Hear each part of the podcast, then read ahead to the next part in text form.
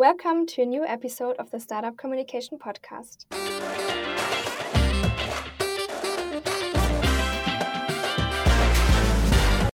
My name is Laura Herz. I am a communication manager and I'm really happy to have Nina Zeller with us today to talk about the topic Christmas PR is done in July. Nina, great to have you here today. Please introduce yourself. Thank you, Laura. Yes, with pleasure. So, my name is Nina Zeller. I'm 30 years old, living in beautiful Munich, and I've been working now as a journalist for already 10 years. Time flies, it's crazy. Um, my start into this really interesting business was an internship at a daily newspaper straight after I graduated from school. Then I did some many more internships actually, and also freelance work for magazines, as online magazines, but also daily newspapers. And after my study, I'm actually an art historian. I went to a journalism school. It took two years for getting a professional editor. This kind of traineeship, you can say, is what we call in German Volontariat. And now I'm currently been responsible since four years for the health and fitness resort at two women's monthly magazines.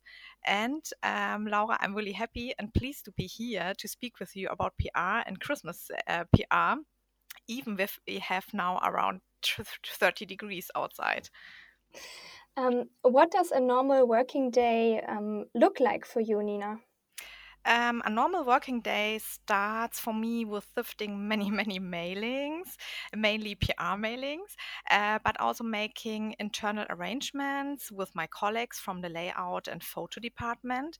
Then I arrange interviews, editing texts, getting in contact with freelance editors and PR agencies, and um, as well visiting PR events. Well, some of them, as you know, still take place online, but it's getting more in person, especially during the summertime.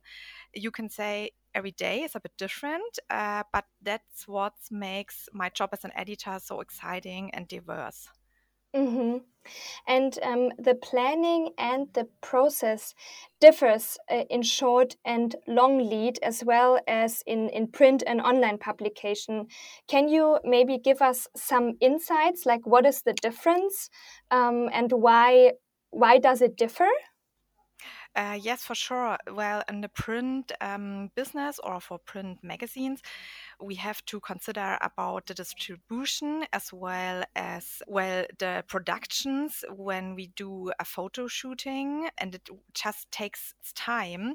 And because of this, in the print business, you can't really that be spontaneous as you can be at some online magazines or blogs. Yeah. And does the planning for the Christmas issues take takes more time than for usual issues?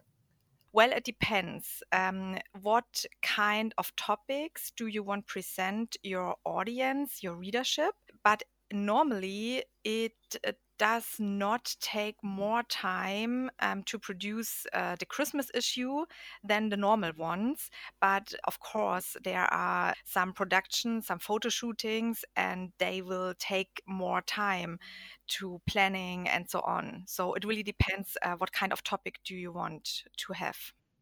Mm-hmm.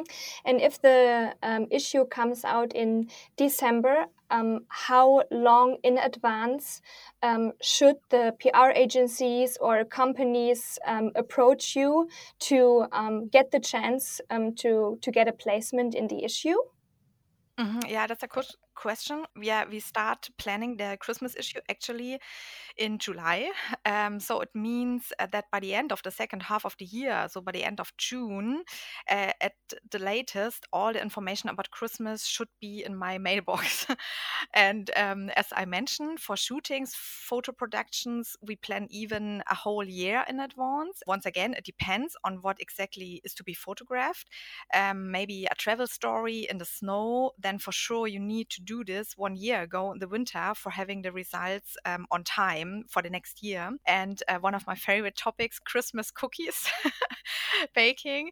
Um, well, it's it's often take place in a studio and not outside so the weather uh, doesn't matter um, and the planning starts um, yeah like like normal half a year earlier. So it means in July. Why do you start so early with your Christmas planning? Yeah, well, the reason why uh, depends on the time consuming production of a print magazine. Um, that means first the topics have to be considered, then written, of course, and by myself or freelance editors. And also, um, they need or I need enough time for the research, for interview requests, and so on. Then many meetings follow with the layout and the photo department. Um, questions are how many pages do we plan for the topic in the magazine? How do we implement the story visually? And so on. Then don't forget there are several rounds of proofreading. And finally, we come to the two parts of distribution and printing. Here there are lead times too. Mm-hmm. And how different is it from the regular program? Like, is there more um, food um, food content in the Christmas issues than in normal issues? Yeah, I would say that, well, because I think the audience uh, just want to get an inspiration, maybe some new flavors for the recipe, um, or just to have an idea what can a festive um, table can look like and what new dishes you can present your guest or your family. So yeah i think the topic food is for christmas more important than for other seasonal holidays yeah Mm-hmm. And um, when we are talking about um, PR in general, are there also any um, no goes that um, startups or PR agencies should avoid when they are sending requests to you? Mm, yeah, so I would say it's not very helpful for journalists to only briefly describe topics in a mailing without the main informative value because uh, you know maybe you you receive several hundred emails every day and you want then the most important fact on the point and if the journalists are interested in details they can ask um, for more later on that's what I really appreciate um, is when agencies um, send high-res images and product recommendations, informations, not WeTransfer, um, and that expires after a week or so on. So it's better than to have them on Dropbox uh, for a year because otherwise you have to ask them again. Okay. And can you maybe also give us a little bit um, of an insight? Like when an email comes to you and you think this um, topic is interesting, um, do you have um, like like a system where you put all this information and where you take it out after a time when you know, okay, now it's time for this Christmas topic, for example, and I have a lot of information gathered, a lot of information um, about Christmas topics in the last few months. How do you work with these information and also about the editorial meetings you have? Do you bring them there? How does this process work? Yes, exactly. Um, so when I get an information via email, um, and I think, okay, it's quite interesting, but not for now, but maybe for next month or next week. Um, then I put this email in another mailbox and then the topic comes out again. I can just search for one word and then the mail comes out again. um, and so, yeah, that's the best one. You should use then in a PR mailing buzzwords. Um, so the system just shows them um, better when you have interesting information and you you take them to the um, editorial meetings with your colleagues Exactly, yeah. And then we discuss them, and um, maybe some other colleagues um, have additional information for the topic or have another great idea to give it a little interesting twist just to make um, the story interesting. Exactly. Mm-hmm. And uh, how does does it work? Do you just put your hand up and say, "Oh, this this uh, topic would be really interesting. I would want to write the the article." Yes, if a topic is interesting and I want to write about, then I just let my editor in chief know that here's a great story we should uh, go for. Yeah, and then we have also a big meeting every four weeks because our magazine come out monthly and and that's meeting just like a brainstorming so you can say a topic and we discuss it and it's a really nice surrounding and a really nice uh, get together that's how it works and are there more meetings for the christmas issues than for the normal ones well, it depends again um, what we want to produce?